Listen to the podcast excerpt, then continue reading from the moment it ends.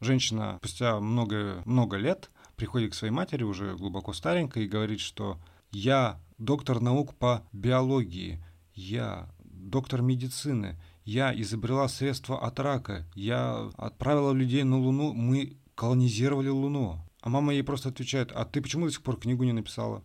А не лучше было бы, почему замуж до сих пор не А где внуки? Черт возьми, а почему я до сих пор не могу поверить в себя, в то, что я достиг многого действительного, и не могу успокоиться, и просто как давай назови мне конкретные причины появления вот этого. А ты такой, блин, ну типа их может быть тысяча, например. На сколько часов подкаст пишем сегодня? То есть родители могут быть виноваты в этом. Ну, виноваты. Это мы берем просто ответственность себя, скидываем на родителей и говорим, что вот вас на плаху, а я святой. Роза среди... Косичка, господи. Я хочу сыр-косичку. Внимание, наш подкаст призывает вас поесть. Всем привет! С вами подкаст «Жена психолога».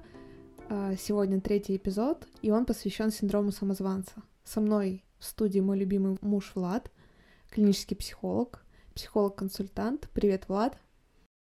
Привет, Кристина! Привет, друзья! Давай я сразу вставлю небольшую ремарочку по поводу сегодняшнего выпуска. Многие, наверное, скажут, блин, про синдром самозванца столько всего уже сказано, рассказано, почему вы такие мейнстримные и вообще это отстой, надоели уже все, соглашусь отчасти, но недавно я тут а, проводила опрос в нашем инстаграме. Кто, кстати, не подписан, а, подписывайтесь, жена психолога, ищите прям так, или ссылочка в описании как вам удобней. А, так вот, собственно, проводила я опрос и спрашивала у наших читателей, ребят, кто сталкивался с синдромом самозванца? Я не я ответы. Как думаешь, сколько человек ответили положительно? Я думаю, что 60%.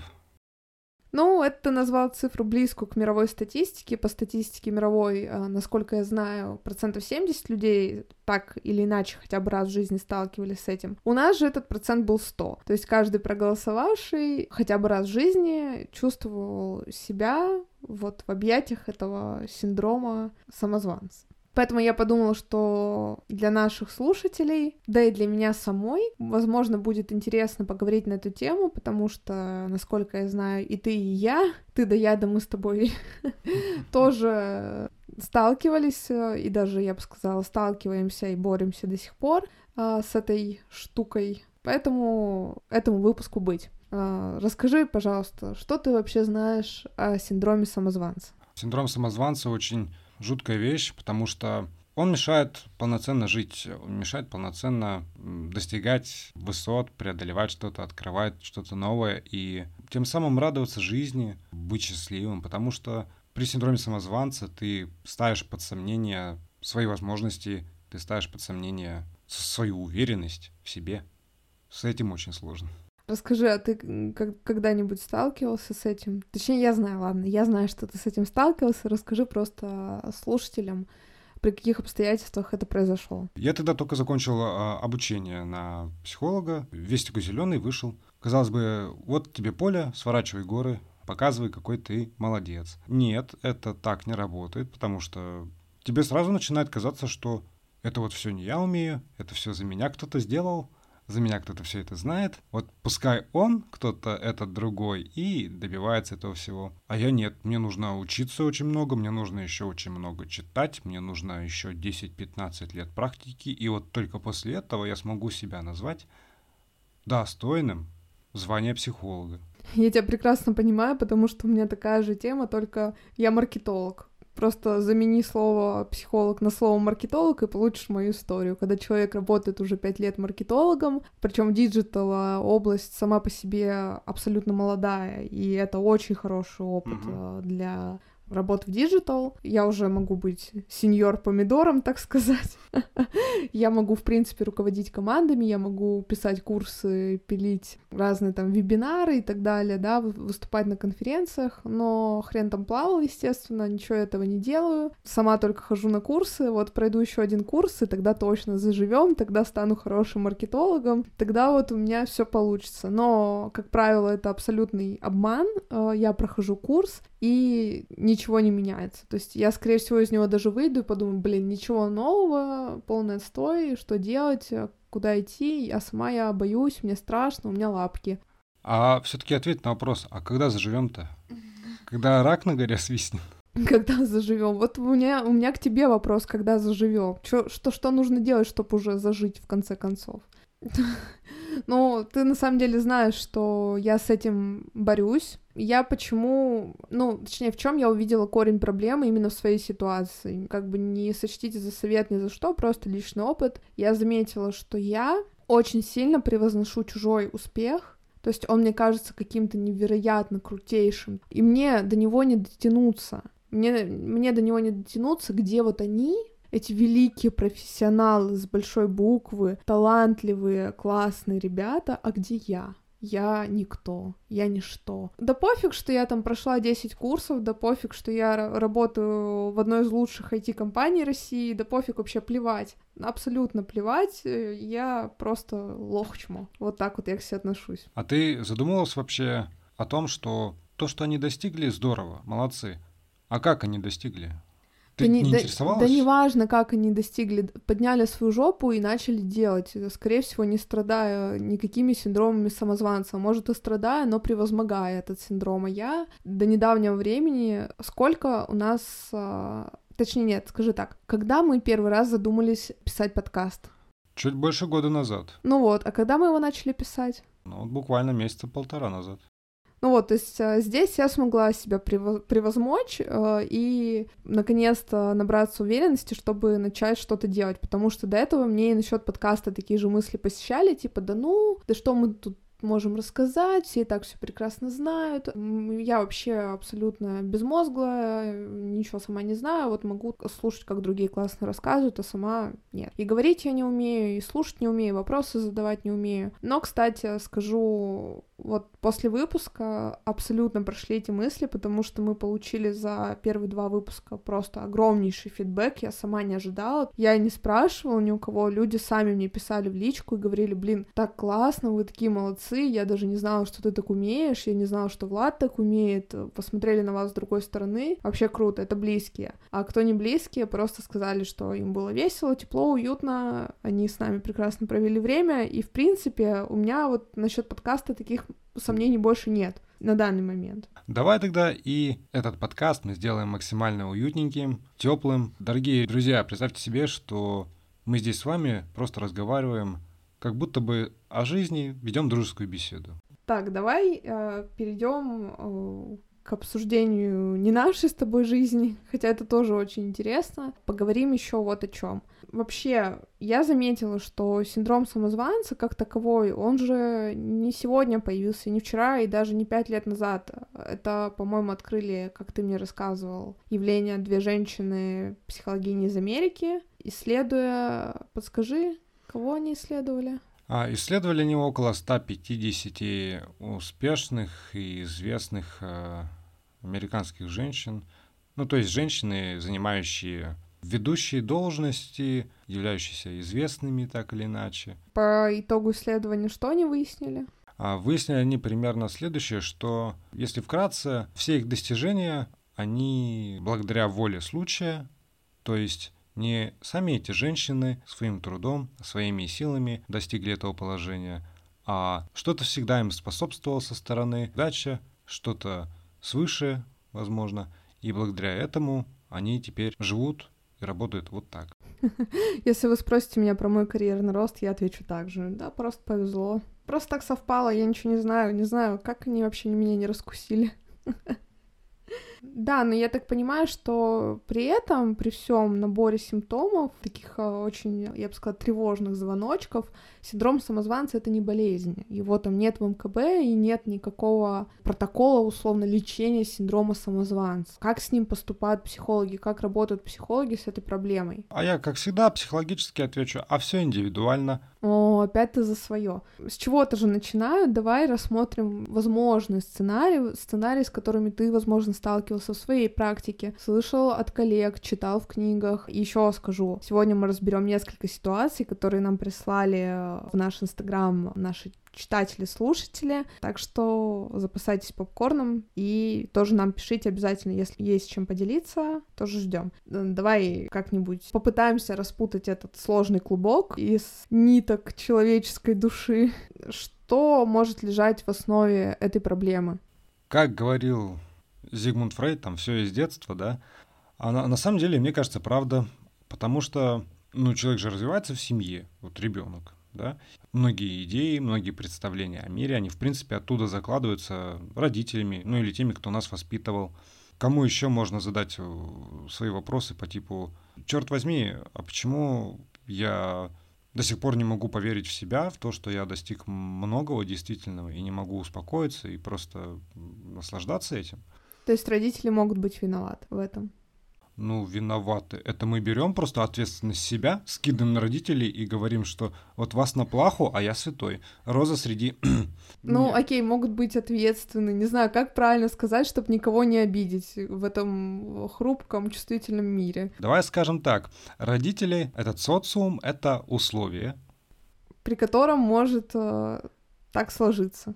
Да, то есть развитие человека — это уравнение. В уравнении могут быть условия неизвестные. Вот как раз родители — это там неизвестное X. Как родители должны были относиться в детстве к ребенку или там в подростковом возрасте, что они могли такого делать, то человек, вырастая, не может адекватно оценивать свои компетенции какие-то, соотносить их с собой, да, понимать, что это ему принадлежит, присваивать себе условно и присваивать себе свои же успехи. Почему так много людей страдают этим, что могло на это вот в родительской среде повлиять? Первое, что бросается мне в глаза, и, наверное, это самый очевидный ответ, это уровень самооценки человека и уровень его притязаний. То есть как он себя оценивает сам самостоятельно, и то, на что он претендует в этом мире, и как он это делает. Это первое. Второе. Возможно, установки, которые царили в семье, когда ребенок развивался, могли навредить, да, я не побоюсь этого слова, могли навредить развитию личности человека. То есть установки по типу «ты должен постоянно работать, чтобы достичь огромного успеха и стать как а, основатель компании Mercedes-Benz, например». Или когда ты получаешь пятерку, там и так родители говорят, а чё не шестерка?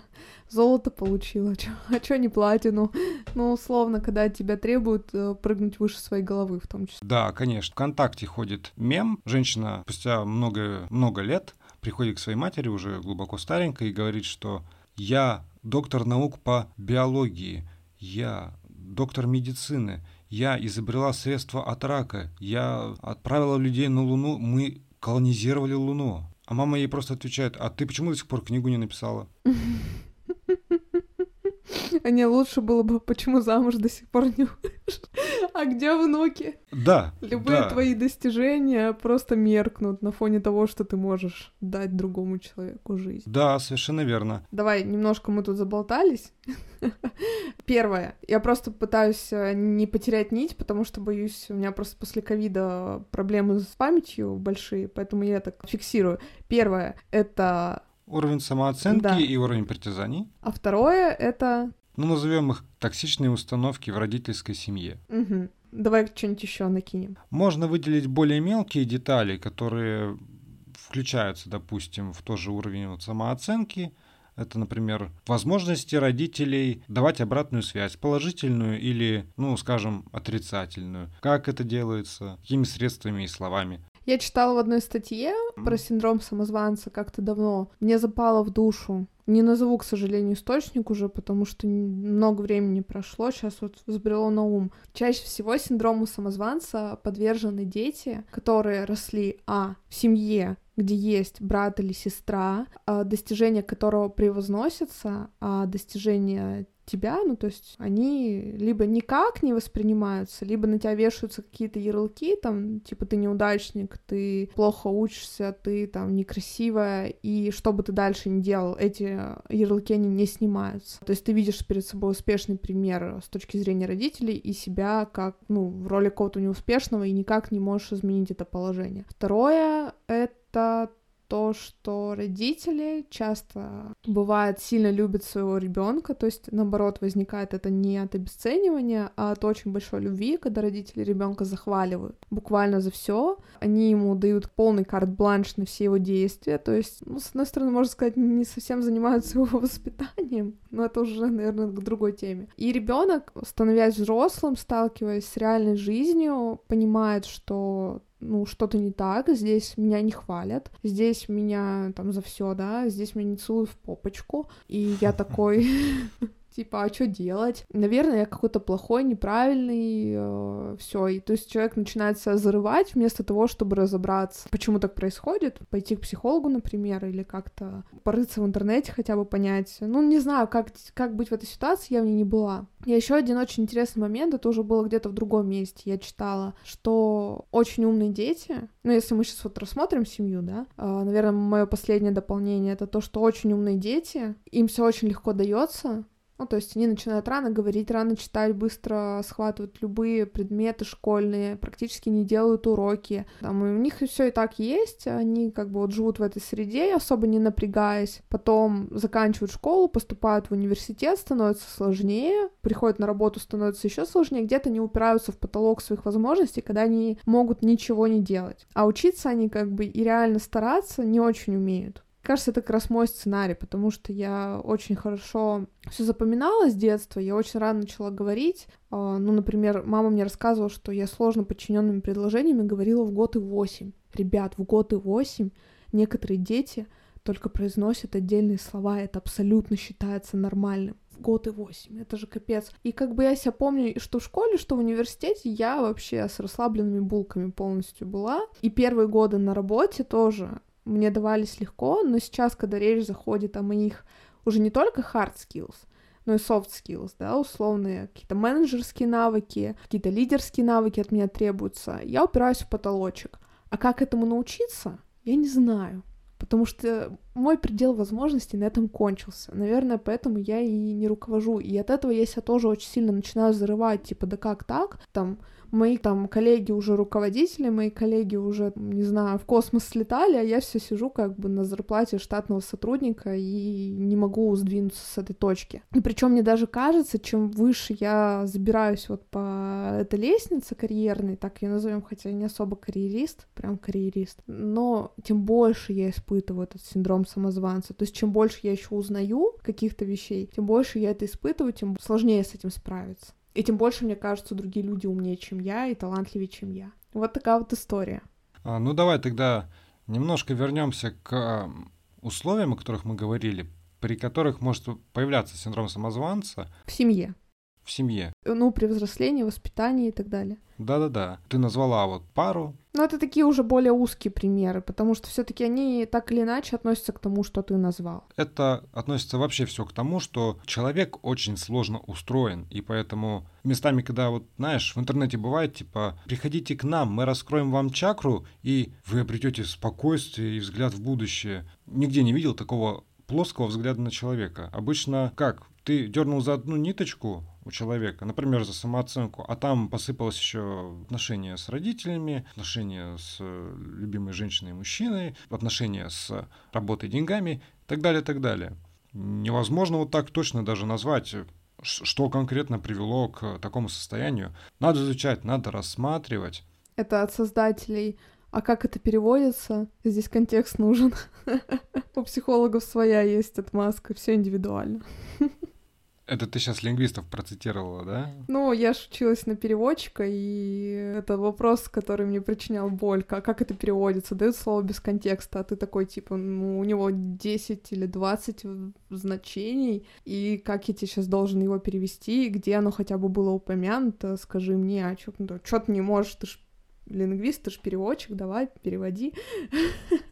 Вот так же, наверное, у психологов, да, типа, а что, я тебе сейчас задаю вот эти вопросы, а что, как, как, давай, назови мне конкретные причины появления вот этого. А ты такой, блин, ну, типа, их может быть тысяча, например. На сколько часов подкаст пишем сегодня? Да, действительно так.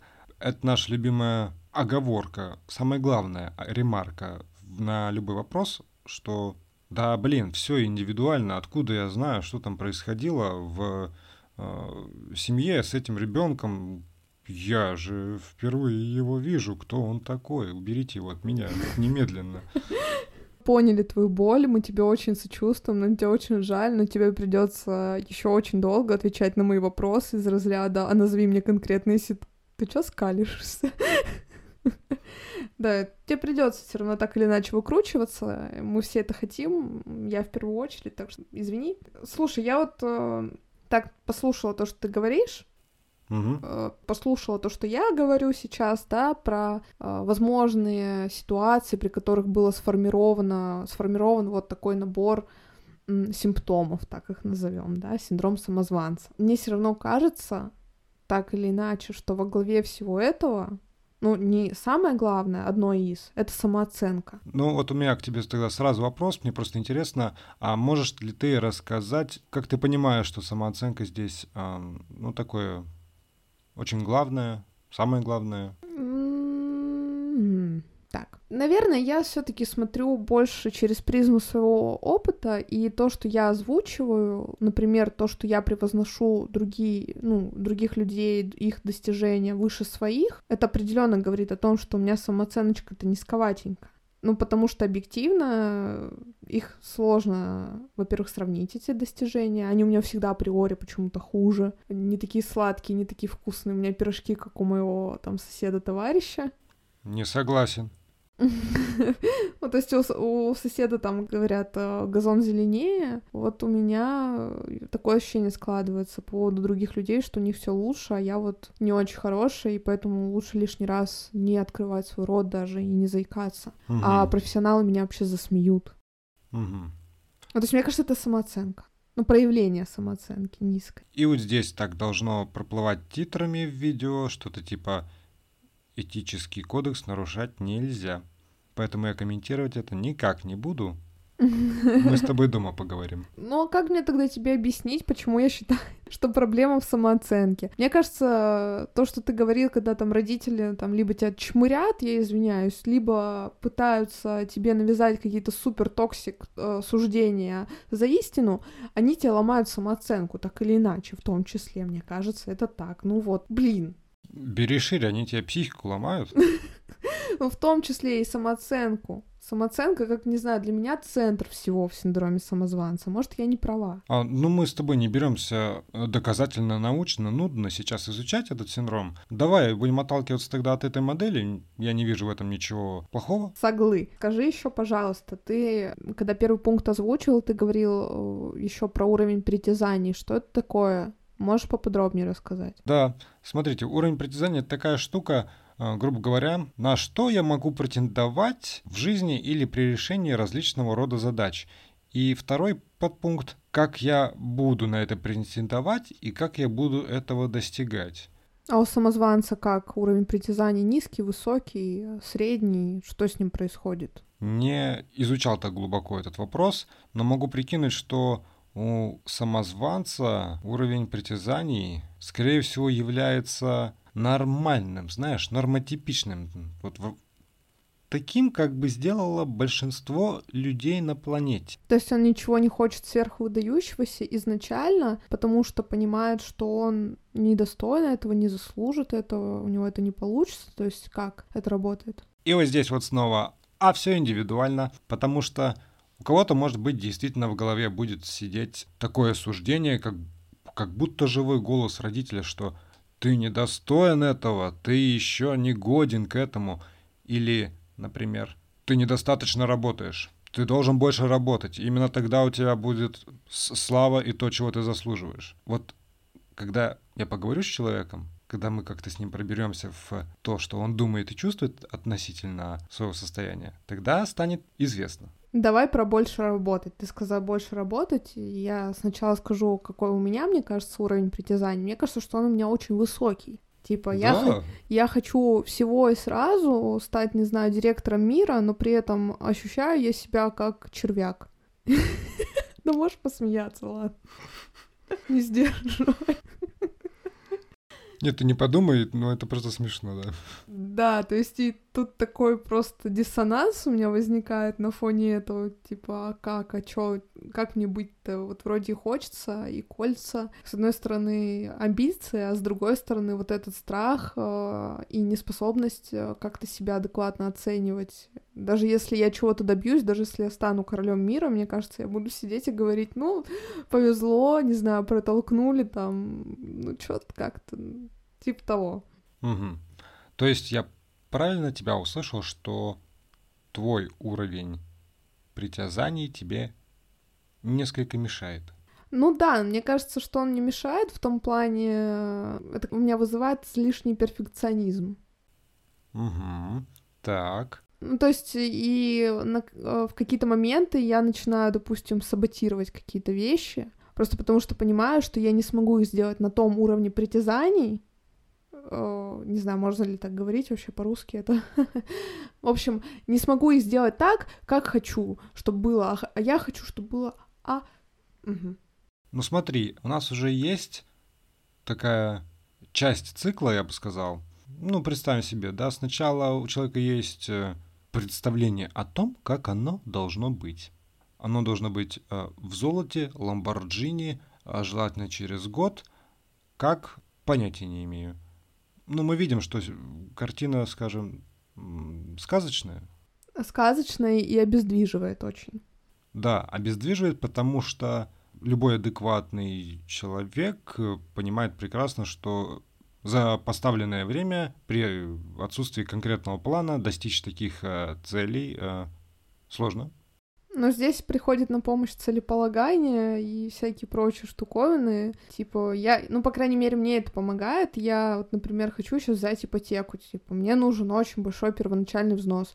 У меня его нет. Сначала я бесилась, там просто была в ярости, что, блин, мне надоело снимать квартиру, я хочу свою квартиру в Питере. Потом я посмотрела, сколько они стоят, и такая, да, типа, мы же еще за эту платим, за съемную, еще мы путешествовать хотим, у нас еще машина ломается периодически, а вообще лучше бы новую тоже купить. И ты такой думаешь, сколько тебе всего надо, и сидишь просто и тратишь последние свои деньги на каком-нибудь Алике или там на Озоне заказываешь ненужную херню, потому что, потому что ты в расстроенных чувствах. А, а как нужно? Просто нужно скинуть сколько есть, хотя бы начать копить и взять себя в руки. Ну, то есть тоже такой момент. Но это уже не совсем про синдром самозванца. У меня нет синдрома, что я недостойна квартиры, я на нее не заработал. Но как пример целеполагания и здравого планирования своих ресурсов, ну, начни с малого. Как бы так я, по крайней мере, вот св- свою вот эту часть пытаюсь утихомирить, которая хочет всего и сразу и быть президентом мира. Завтра. Продолжу. А, Я говорил о очень высоких э, материях. очень высоких идеалах а, того, что нужно достичь, да, золотой Ламборджини через год. А, второе, что мы с тобой выявили, а дальше появляется такой перфекционизм, то есть э, если есть э, какой-то план, как действовать, то действовать нужно всегда идеально и четко. Да, еще, кстати, есть такое понятие, оно мне очень знакомо, называется паралич перфекциониста. Очень простая штука. Э, Легче... Давай-ка я скажу, что ты хочешь сказать. Нет, я скажу. Нет, я скажу. Давай я сначала скажу, а ты дополнишь потом. Давай. А легче сделать сногсшибательно, но никогда, чем нормально, но завтра. А, я хотела сказать то же самое. Точнее, я хотела сказать э, немножко по-другому. Лучше сделанное хорошо или нормально и в срок, чем не сделанное никогда идеальное. Мгм, мгм. Ну, то есть, по сути, это одно и то же. Я это в последнее время себе повторяю как мантру, и, кстати, это очень помогает и в борьбе вот как раз с синдромом самозванца, просто по той причине, что ты и понимаешь, что ты сейчас будешь выкладываться не на максимум, а в рамках своих возможностей здесь и сейчас, и когда ты пони- понимаешь это, что вот у тебя есть такой ресурс, и ты его весь взял и отнес в эту задачку, там, в какой-то план на свое будущее, ты себя уже можешь похвалить. Потому что ты себе не ставишь каких-то запредельных целей, и ты их достигаешь, и вроде бы как-то полегче становится, отпускает немножко. Ты понимаешь, что Допустим, я понимаю, чтобы быть хорошим маркетологом, мне не нужно там приводить лиды за одну копейку, это никто не умеет делать. Мне достаточно приводить лиды, например, за ту сумму, которая считается среднерыночной. Этого достаточно. Мне не надо делать там супер дешевле или супер быстрее, мне нужно просто сделать мою работу, привести людей. Привела, молодец. Ну и все. Хороший человек, талантливый специалист, похвали себя. А, знаешь, ты сейчас описал очень интересную вещь. Мне кажется, это как раз то, как примерно работа бы и с человеком, наверное, строилась. Забегая вперед, я сразу укажу на это. Вот мы подходим к перфекционизму, и здесь ты просто размыкаешь этот круг, выходя из этого перфекционизма, тем самым у тебя никакой цикл из вот таких действий болезненных не замыкается. Ну да. Да, становится, кстати, реально легче, если это все отпустить и просто признать в себе, во-первых, понять в том, что тебя никто и не просит. Что-то сверх такое, что только ты один сможешь сделать и умеешь. Тебя просят, скорее всего, что-то среднестатистического. Ни у кого, кроме тебя, скорее всего, ну, только если у тебя там, например, начальник не дебил, там, не знаю, окружение не супер токсики, которые там поехавшие полностью. Если ты общаешься с нормальными людьми, работаешь с нормальными людьми, они от тебя ничего такого и не ожидают, скорее всего. Так что надо просто просто признать себе это и кайфовать. Ну, я стараюсь, но иногда, конечно, все равно не получается, иногда все равно вот это просыпается у меня что-то, я опять остаюсь у разбитого корыта в итоге, опять э, закапываюсь вот э, в эти ощущения того, что я не очень, как бы, такой хороший специалист, и вообще весь мой предыдущий опыт, он, ну, такой. А Я хочу процитировать здесь э, известного психолога Филиппа Зимбарда, цитата из его книги «Застенчивость». То, что многие из нас не достигают своего идеала, есть скорее недостаток самого идеала, нежели отражение нашей неспособности и никчемности. А Оп. теперь для тупых расшифруй. Это я про себя. Ну правильно, у нас ведь думающая аудитория. Только я одна здесь глупенькая. В этой фразе говорится о том, что дело не в нас самих, когда мы говорим о том, что я не могу достичь э, какого-то желаемого результата. Дело в идеале и его неадекватности. Так, у нас кот штурмует дверь, если вы это услышали, извиняемся. Ничего поделать не можем, потому что беседа очень интересная. Мы с тобой поговорили о проблемах с самооценкой, мы поговорили с тобой про уровень притязания, мы поговорили с тобой про перфекционизм. И вот еще одна вещь, которую я хочу с тобой обсудить. Ты, наверное, замечал, что о синдроме самозванца говорят э, в последнее время очень много и часто, хотя вот сколько уже времени прошло, когда он был открыт, как-то вот раньше такой огласки эта проблема не придавалась. Почему об этом заговорили сейчас? Мое наблюдение заключается в том, что виноваты, скорее всего, том, что и мы стали больше себя так ощущать какими-то недостойными и не классными, потому что есть такая штука, как соцсети, где транслируется не совсем правдивая картинка, не совсем реальная картина того, что происходит в мире. И как раз ты говорил, что вот есть, например, токсичные установки, когда, допустим, тебе это могут вбивать в голову родители, типа, надо больше работать,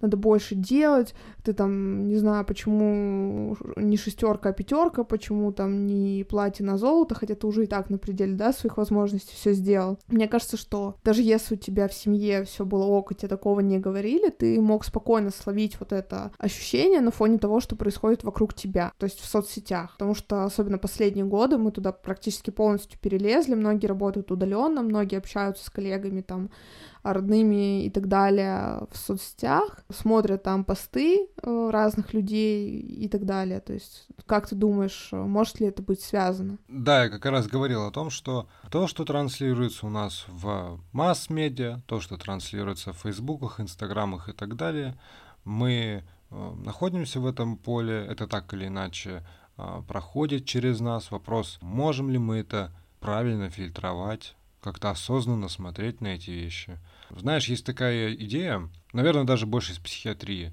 Каждому э, веку свое заболевание. Ну вот синдром самозванца — это заболевание, я так понимаю, нашего столетия. Думается, что да, потому что э, с учетом развития, скажем, интернета, возможности получения образования быстро, онлайн, не выходя из дома, многие вопросы снимаются сами собой. Ну вот смотри, э, насчет соцсетей. Я замечаю, ну вот, что мне кажется особенно может быть э, токсичным для людей, в принципе, которые вот живут обычной жизнью, как мы с тобой, для людей, которые там не заработали миллиард долларов и не, не стоят в списке Forbes, э, это вот тот контент, когда человек, э, какой-нибудь Вася Пупкин, тебе неизвестный, стоит, допустим, если ты хотел бы там иметь деньги, а он стоит, у него уже есть эти деньги, и он всем рассказывает, что у него есть там какая-то супер метода, по которой он зарабатывает, он всех зовет на курсы, там, как он зарабатывает, и ты, тебе кажется, что, блин, все такие вокруг успешные, все вокруг такие молодцы,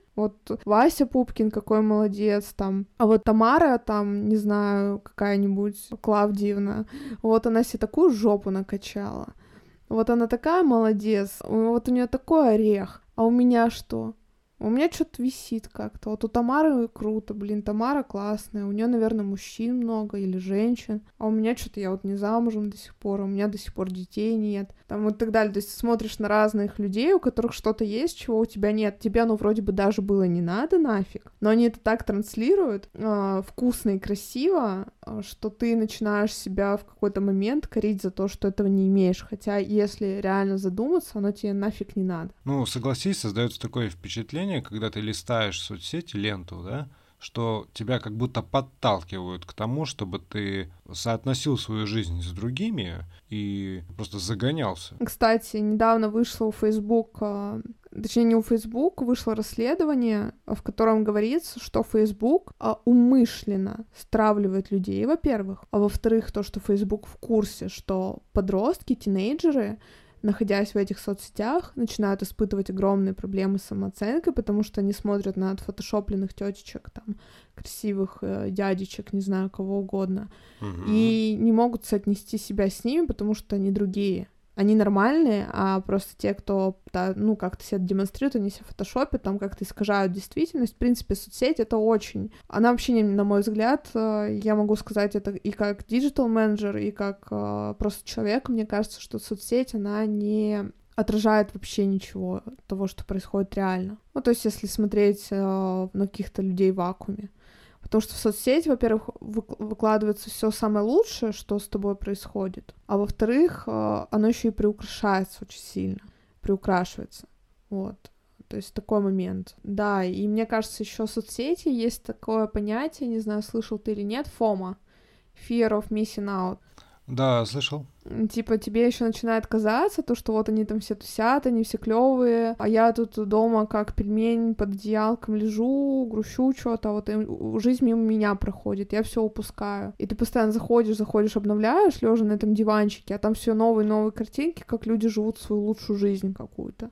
И тебе кажется, что вот одни вот одновременно вокруг тебя собрались такие классные, а ты просто как бы лежишь вот, и они вокруг тебя хоровод водят и смеются над тобой. А ты это все заедаешь еще сыром, косичкой и пивом, да? Да, да, да, да, да, да, сыр косичка, господи. Я хочу сыр косичку. Зачем ты мне сказал? Я забыла даже, о чем я хотела сказать. Я захотела сыр косичку. Внимание, наш подкаст призывает вас поесть. Ага. Да, есть такое. И, кстати, вот по поводу соцсетей э, и прочего еще, что я заметила, и то, что пишут вообще в ну, каких-то исследованиях, наблюдениях, статьях про синдром самозванца, что больше всего, я не знаю, насколько это правда, ему подвержены миллениалы. То есть мы с тобой как раз на нижней границе э, миллениалов и людей чуть постарше. А вот эта возрастная группа больше всего подвержена, потому что она росла, и вместе с ней рос вот этот весь а, интернет, вот этот вот весь интернет, а, вот это медиапространство, оно развивалось, и в него приходили как раз вот эти накачанные жопы и миллионерские миллионеры. Ты, типа, не знаю, брал однушку в ипотеку где-нибудь в Королеве. Вот, из-за этого как бы такое ощущение складывается. Хотя не вижу ничего плохого. Мне бы кто-то дал однушку в Королеве. Но, тем не менее, как бы чужой успех, он вот был у этих людей изначально с самого раннего детства и заканчивая по сей день на глазах. Не знаю, насколько это правда или нет, вот просто есть такое наблюдение.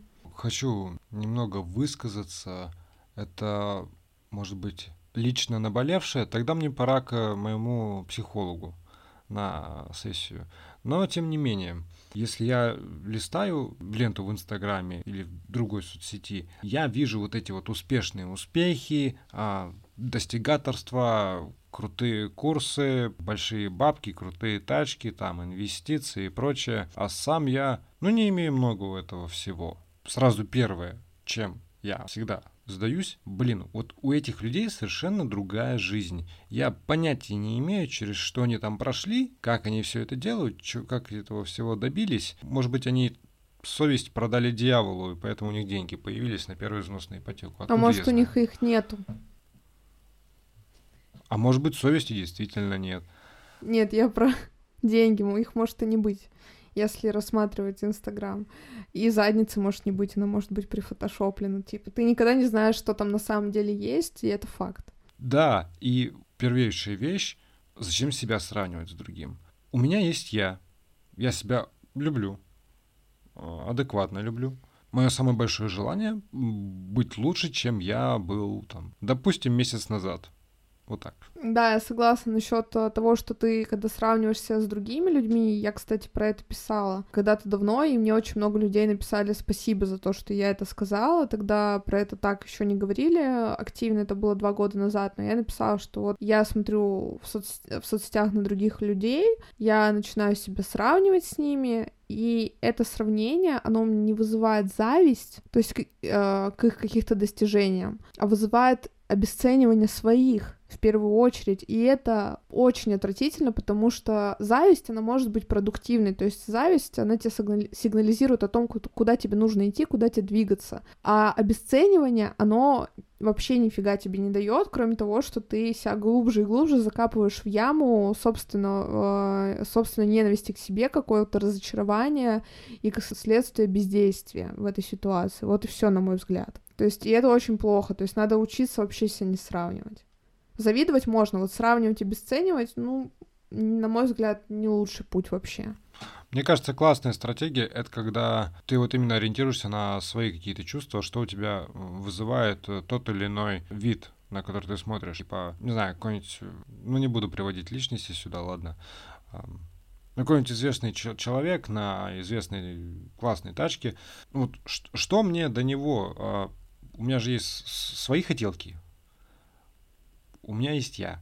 Вот буду-ка я заниматься тем, что я хочу. Зачем мне вот это вот показывают? Зачем мне это навязывают? А я это все хаваю. У меня нет выбора. Ну, выбор есть, не хавать. Во, точно. Ну, окей, окей. Привет, Лиза Шерман.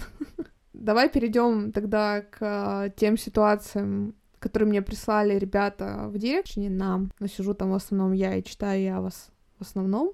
Итак, у Влада просто есть свой Инстаграм, где он свои умные вещи пишет, а я не очень умная, поэтому я вот так просто развлекаюсь, немножко переписываясь с людьми об их психологических проблемах. Итак, первое. Вопрос был в следующем. При каких обстоятельствах вы сталкивались в своей жизни с синдромом самозванца? Почти во всех, которые затрагивают работу и учебу. А, но мой комментарий будет такой. А, синдром самозванца — это не что-то узколокализованное, типа, как если бы он проявлялся только в отношениях или только в работе, только в учебе. Нет, если он есть, то он профессионально это называется тотален, он затрагивает всю личность и проявляется во всех сферах. Нужно разбираться, все индивидуально, ну, на самом деле, на этот, это был такой самый лайтовый, потому что, во-первых, мы очень много разобрали ситуаций, при которых это могло возникнуть, и то есть тут нет какой-то конкретики, дальше интересней. Меня хвалили за что-то, а я думала, да это же мелочь, отстой, даже если выложилось на 110%. Вот с похвалой интересный момент, то есть неумение принять какую-то похвалу, хотя ты даже сам где-то можешь осознавать, что ты, ну, реально капец как старался, но при этом тебе неудобно то, что тебя хвалят, и ты так думаешь, да, что там, поработала пару ночей там, да, в неурочно, да, ерунда какая, не за что. Ну вот опять же, мне представляется, что, возможно, у данного слушателя кто-то на его глазах вот э, эксплуатировал такой образ поведения или такой образ мышления. А, это было плевое дело, ну, не нужно благодарности, ну что вы, какая ерунда, это не стоило для меня ничего, на самом деле ты э, три месяца не спал, чтобы сделать этот пирог. Человек пишет, да это же мелочь, отстой, он сам думает про то, что он сделал, хотя он осознает, что он вроде бы как и выложился. То есть это какое-то еще и обесценивание Тут вообще сложный, сложная детективная история. Вот. А, видишь, то, о чем я говорил в начале, оно, в принципе, подтверждается.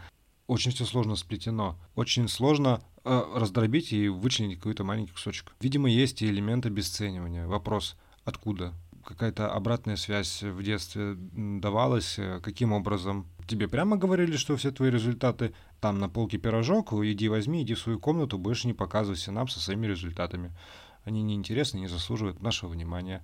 Может быть очень много сценариев, но я думаю, что в этом полезного, вот в, этом, в этой ситуации то, что стоит обращать внимание на похвалу, и реально учиться ее тоже искренне принимать, потому что я понимаю иногда, это как вот у меня с подкастом, мне писало очень много ребят, которые нас знают, uh-huh. и они писали мне такие теплые слова, которые я от них никогда в жизни-то не слышала, и я такая сижу, ну я не спрашивала лично, не просила, то есть мне я открываю с утра телефон, у меня там куча сообщений там после первого выпуска особенно, и я такая типа, они мне пишут, вы такие молодцы, такие клевые, мы так рады, нам, нам так понравилось, реально, продолжайте, давайте еще там, качайте, жгите, клево, клево, почаще, ждем, ждем, ждем. И ты такой сидишь думаешь, блин, а они это делают, потому что они меня знают, или потому что им это реально понравилось. И мне в этот момент было очень тяжело принять то, что они говорили, и я тоже начинала также думать, типа, блин, да чё мы там просто сели, поболтали, ну и чё там такого в этом, ничего сложного, любой может это сделать. А, а я бы подошел с другой точки зрения, ты знаешь, я бы расценивал это как, как свой умственный труд, время, которое я потратил, время на то, чтобы это все э, сделать, свести. Это уже как минимум э, заслуживает э, нашей похвалы в сторону друг друга. Ну да, и я думаю, что и дру- других слушателей тоже стоит это как-то принимать. Неважно, знают они нас лично или нет. Буквально сегодня я находил такое упражнение, оно заключается примерно в следующем. Условно, меня похвалили, а я а, сказал что-то типа да что вы, не стоит э, благодарность, это было плевое дело, ну, ерунда, в общем-то. Представьте, что вот есть перед вами человек, который это сказал, попробуйте ему в лицо сказать, что я не верю тому, что ты меня хвалишь, что ты это делаешь честно, или я не верю, что ты хвалишь меня по достоинству. Попробуйте представить себе, чтобы он вам ответил в этой ситуации. А в этом упражнении приводились э, такие примерно ответы, что «А, «Да как вы смеете так говорить мне, потому что я точно могу отличить, что сделано плохо и некачественно, и дать об этом знать, и точно могу понять, что сделано хорошо, добротно, с совестью, и тоже дать об этом знать». Да, за кого вы меня принимаете? То есть э, ты по сути, э, сомневаясь в похвале э, какой-то от другого человека, ты в нем начинаешь сомневаться тоже. Ну, кстати, я читала и слышала, что люди вообще с синдромом самозванца, они так или иначе склонны и к тревожности, то есть у них достаточно высокий уровень тревожности, по себе скажу, да, пипец какой высокий. По крайней мере, я эту статистику подтверждаю, не знаю, как другие. И большой уровень мнительности, когда ты сомневаешься в других людях, думаешь, а что они пытаются от тебя скрыть, скрыть, укрыть, утаить, какой-то заговор ищешь, что тут все вот просто так не может быть, вот просто так не могут взять тебя и похвалить. По-любому он от тебя что-то хочет, может быть, или какие-то свои цели преследует. И ну, то есть много-много-много вот вытекает всего из этого синдрома, но, на мой взгляд, все равно даже мнительность, она как-то связана с самооценкой. Это возвращаясь к тому, что почему я вижу самооценку во главе всего. Но мы с тобой не будем спорить, все индивидуально. Давай дальше. У нас еще два случая. Наверное, вот этот похож на твой. Пишет нам наш слушатель любимый. В учебе, когда получаешь пятерки, красный диплом, а думаешь, что не заслужил. А думаешь, что не заслужил. И ничего не знаешь, там еще добавлено. Ну ты красный диплом не получал, конечно. Но мне кажется, что эта ситуация похожа на твою ситуацию. Вот с тем, что ты озвучивал, когда ты вышел из университета и такой, да блин, да я ничего не знаю. Ты знаешь, мне кажется, что одним из вариантов проблемы у человека с э, синдромом самозванца это именно сложность э, с принятием с принятием похвалы и с фиксацией какого-то результата для самого себя.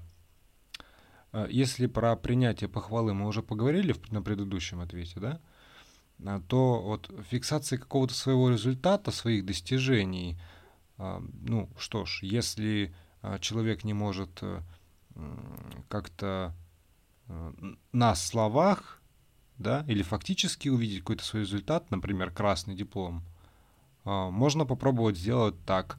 Изобрести какую-то табличку, выписывая туда время, которое было затрачено на эту работу, а, какие-то средства, которые были применены в этой работе, и каков в итоге результат.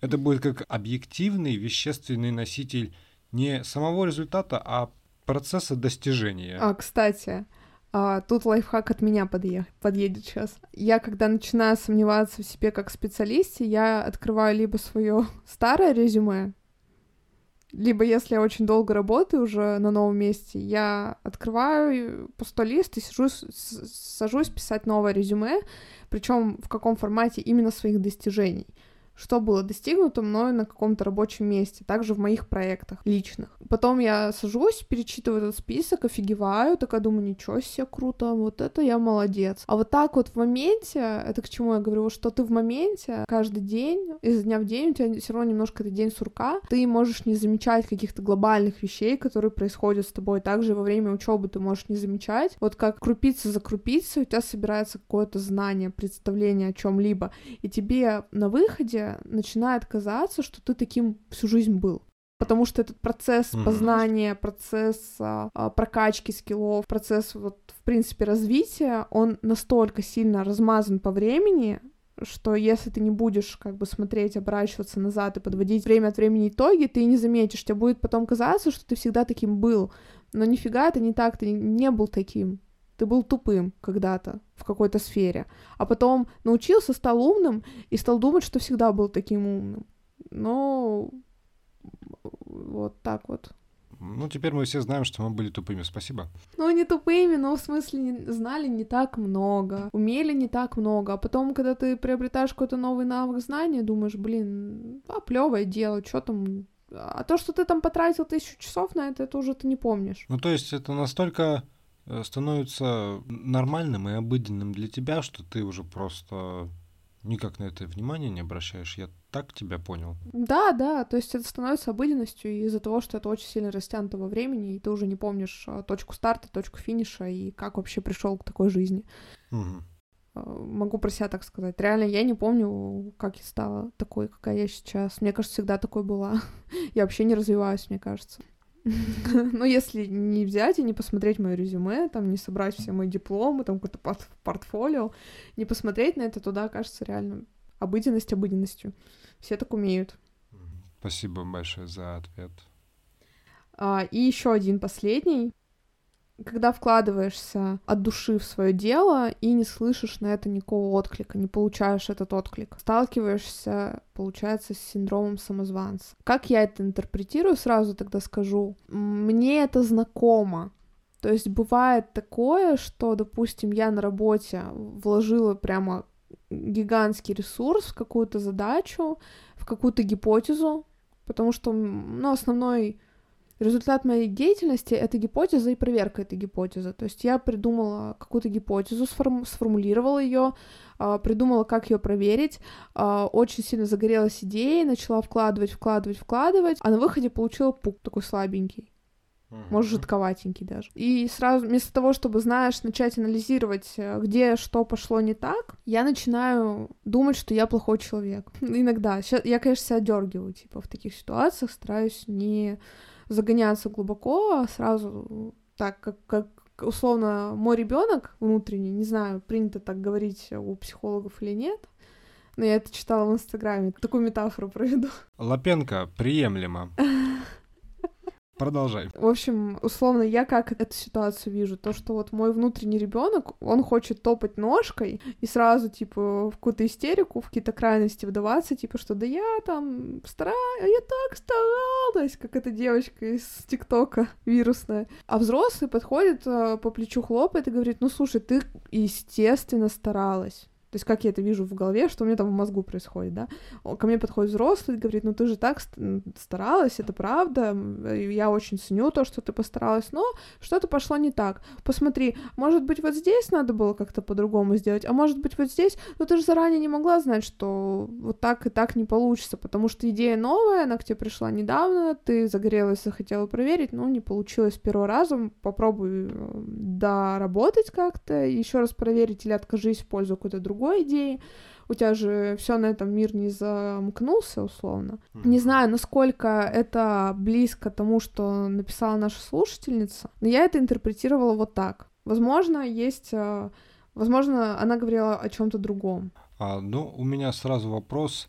А, человек выложился на 100%, да, достигнут э, хороший результат, но нет... Отдачи. Отдачи в виде фидбэка или ну, там вот не написано. Угу, угу. Ну, можно предположить разные варианты развития ситуации. Допустим, если нет фидбэка. Хорошо, хотелось бы понимать, а фидбэк ожидается от кого, какой фидбэк, а, что этот фидбэк значит для этого человека. То есть на работе, если человек выполнял какую-то задачу и могло сулить повышение, но нет какого-то обратной связи, то, конечно, здесь вопросы. Человек э, находится в ситуации э, диссонанса. Я вроде делал, вроде сделал, мне никто не говорит как. Что, черт возьми, происходит, я понятия не имею. А с другой стороны, может быть, у человека не сходится то, как он себе представлял этот вариант, какой-то идеал, и то, как оно в итоге вышло, вот это достижение, какой-то результат. А, тоже надо рассматривать, потому что может быть, они между собой конфликтуют, и человек вот никак э, не может с этим справиться. А мне кажется, обратную связь всегда можно попросить. Но вопрос, дадут ли ее тебе, это немножко другое. Я полностью тебя поддерживаю, я за активный характер поведения человека. Если у тебя есть вопросы, просто спроси, не бойся, действительно. Ну вот, кстати, еще один момент, в котором я тоже начинаю иногда себя чувствовать самозванцем, то, что у нас подкаст новый, у него не так много прослушиваний, как у каких-то мастодонтов, да, кто давно этим занимается, а, не так много преданных слушателей, а, нет своего такого прям супер-супер комьюнити, а, и иногда я такая сажусь и думаю, блин, наверное, я делаю какой-то отстой. Но тут проблема не в том, что я делаю отстой. Возможно, это отстой реально, ладно. Время, только время покажет. Вот что здесь главное. И думать так э, в самом начале своего пути, там, будь ты начинающим блогером, танцором, художником. А вот, кстати, людям, хотя еще отметить, что людям творческих профессий, людям, которых труд которых сложно оценить объективно по каким-то критериям, им, мне кажется, всего сложнее приходится. Я знаю, что даже очень много известных творцов, актеров, художников, музыкантов, они тоже сталкиваются вот с этим синдромом самозванца, потому что ну, тут нет как бы объективных критериев, плохо или хорошо ты сделал. Только в исключительно плохих или в исключительно выдающихся случаях. В остальном же, мне кажется, нет. Так что, возможно, если это у вас вопрос, связанный с творчеством, и если вы в начале своего пути, а, во-первых, думаю, может быть, стоит немножко подождать, время покажет. А во-вторых, в целом не так критично к себе относиться, и если нет какого-то фидбэка здесь сейчас, это не значит, что его не будет никогда, и не нужно сдаваться, мне кажется, в таких ситуациях. Не вешать нос. Я тебя полностью поддерживаю. Я лишь добавлю, что если вы сомневаетесь в своих достижениях, пробуйте как бы оборачиваться на, на именно какой-то процесс, как вы этого всего достигали. Не то, что оно вот, вот перед вами есть, и вы это обесценили, или оно как-то автоматически так уже происходит. Попробуйте посмотреть, сколько вы сил приложили, как вы старались, что вы делали. Подмечайте это для себя ежедневно. Да, абсолютно согласна. Как раз хотела перейти к вопросу уже последнему Да, потерпите еще немножко, пожалуйста. Не выключайте, дослушайте до конца. Последний. Как с этим справляться? Хочу с тобой поделиться своими какими-то находками, которые, о, неожиданно оказались э, подкреплены теоретическим знанием по психологии. Я тут недавно узнала. Я рассматриваю своего вот этого самозванца, свой синдром самозванца, как какую-то сущность, которая сидит внутри меня и условно саботирует меня, мешает мне жить, мешает мне спокойно делать то, что я хочу, э, и так далее, да, я ее представляю как какого-то монстра, чертика, который во мне живет, и как бы у меня всегда есть возможность его заткнуть. Я знаю, что, скорее всего, он никуда не денется, потому что моя личность формировалась годами, и, возможно, мне потребуется еще столько же лет э, терапии, чтобы до конца, например, с уверенностью сказать, что я избавилась от этой темы и больше не загоняюсь. Но, тем не менее, сейчас у меня есть такой инструмент, как кляп, и я могу ему вставить его в рот и сказать, да пошел ты, закрой свой рот поганый я тебя сегодня не буду слушать. Мне вот прям надо капец как сейчас, например, сесть и записать выпуск. Или мне капец как надо сейчас а, сделать какой-то супер крутой спич на работе с моими крутыми идеями и защитить себя, да? То есть сегодня ты помолчишь, дружок. Поговорим в другой раз. То есть, э, и оказалось, что это применяется также в психотерапии. Звучит интересно, я бы ознакомился получше. Если честно, а, плохо припоминаю на данный момент. Я ознакомлюсь, спасибо. По-моему, ты мне и рассказывал как раз а, в терапии принятия ответственности. Многие переживания, они лечатся через переживания, не знаю что, в общем, ты справляешься с какими-то ситуациями при помощи метафоры. По-моему, как раз здесь монстр — это и есть метафора твоего состояния. Я припоминаю, да. А, единственное, я бы тебя поправил, не то чтобы ты вот так вот борешься в прямом смысле, что вставляешь ему кляп в рот, ты учишься принимать э, осознанно этот факт, что да, кажется, есть частичка меня, которая вот сомневается в моих достижениях. Допустим, мне немного не повезло. Что я с этим могу делать дальше? Поскольку я у себя один, мне с этим жить, с этим мне надо точно что-то делать. И уже дальше разбираться, что-то делать нужно конкретно сейчас, или что-то делать нужно на будущее, в перспективу. Угу. Ну смотри, я тебе не скажу, что я борюсь. Я с ним угу. договариваюсь. Угу. Просто я люблю договариваться жестко. Ну, то есть я определенно принимаю эту ситуацию, понимаю, что мне надо с ней что-то делать. И в какие-то дни просто мне особенно нельзя подвергаться влиянию вот этих вот чувств и эмоций, которые вызывают во мне вот этот синдром самозванца какие-то дни мне прям надо взять и херачить. Тогда мы с ним как бы жестко договариваемся. В другие дни, ну, более лояльно отношусь. Если я там загонюсь, ну, бывает, да. Угу. Вот. Еще один такой э, для меня лайфхак Это когда я просто откровенно, если я не могу признать там какую-то свою заслугу, я иду к человеку, который может оценить, который более авторитетный, чем я, например, или просто мой близкий друг, а, человек, который мне не будет врать.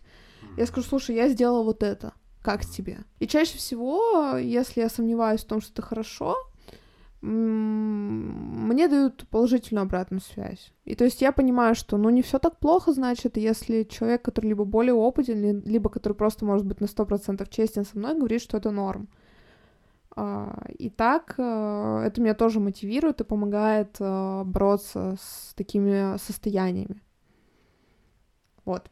Не знаю, какие еще можно применить э, штуковины, ты уже очень много их озвучил, то есть и то, что обратную связь нужно запрашивать, мы уже тоже проговорили. А если у тебя что-то еще добавить? Можно работать всегда комплексно. Одно дело, мы идем а, с работать с чувствами и мыслями, которые есть, да, то, что я недостоин уровня жизни, такого, как я его достиг. Другое дело то, что я испытываю постоянную тревогу на этом фоне. С этой тревогой можно бороться методами, не бороться, а справляться методами релаксации. То есть через успокоение даже своего тела банально станет больше ресурсов, как сейчас говорят, на то, чтобы работать с э, мыслями и переживаниями. И мне все-таки думается, что нужно особое внимание уделять на работе с синдромом самозванца именно каким-то а, важным, значимым э, этапом, этапом становления человека. Ну, то есть как родительская вот семья. Условно, да. Выделять, может быть, какие-то этапы, где были а, достижения, или человек нуждался в какой-то помощи, как все это было, как оно все закончилось, как оно прошло, и что человек по этому поводу сейчас чувствует. Угу. Все это могло вот так вот трансформироваться причудливо, и теперь имеем то, что имеем. Да, все мы, конечно, немножко травмированные, абсолютно все. Хотя, кстати, ты говорил, когда в самом начале подкаста, или я не помню, может, даже не в подкасте, ты сказал психически здоровый человек, такое словосочетание. У меня вопрос, бывают такие люди? Так называемое допущение о норме, скажем так, что можно среди почти 8 миллиардов людей найти какое-то количество людей, которое будет соответствовать представлению о норме психической, но с допущениями какими-то. Ну, да. Вот. И это будет называться ну, психически здоровый человек. Да, с небольшими как бы допущениями в плане характера, поведения, чего-то еще. А ты психически здорова? Мне кажется, нет. Я думаю, что нет. Пока, пока что нет. Ну, ты здоровее меня будешь точно, а уж э, просто понимаешь, мне очень не повезло быть твоей женой, потому что у меня не может быть такого клевого психолога, как ты. Вот, приходится там по всяким скитаться, там кукуху свою править, но я думаю, что если бы ты за нее взялся, это было бы гораздо лучше.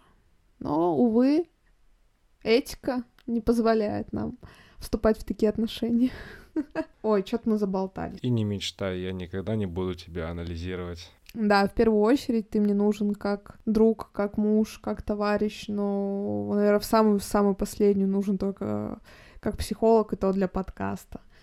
А, ребят, все, мы окончательно, я думаю, заболтались. Сейчас мы уже пишем больше часа. Наверное, пора закругляться нам на положительной ноте. Спасибо всем большое, кто нас слушает, кто нас слушал сегодня. Если вам необходима помощь, пишите в Инстаграм жена психолога. Пишите Владу, он тоже знает, как помогать. Ну и, конечно же, подписывайтесь на наш подкаст, ставьте ему лайки, рекомендуйте. Если вам понравился, сделайте, пожалуйста, репост. Это очень поможет в продвижении. А, ну и в целом Будем рады видеть вас э, в рядах наших слушателей дальше. Если есть какая-то обратная связь, тоже обязательно пишите отзывы. Ну, а мы больше не будем затягивать.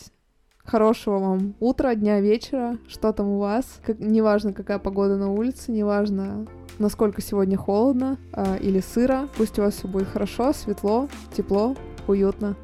Пока. Всем пока-пока.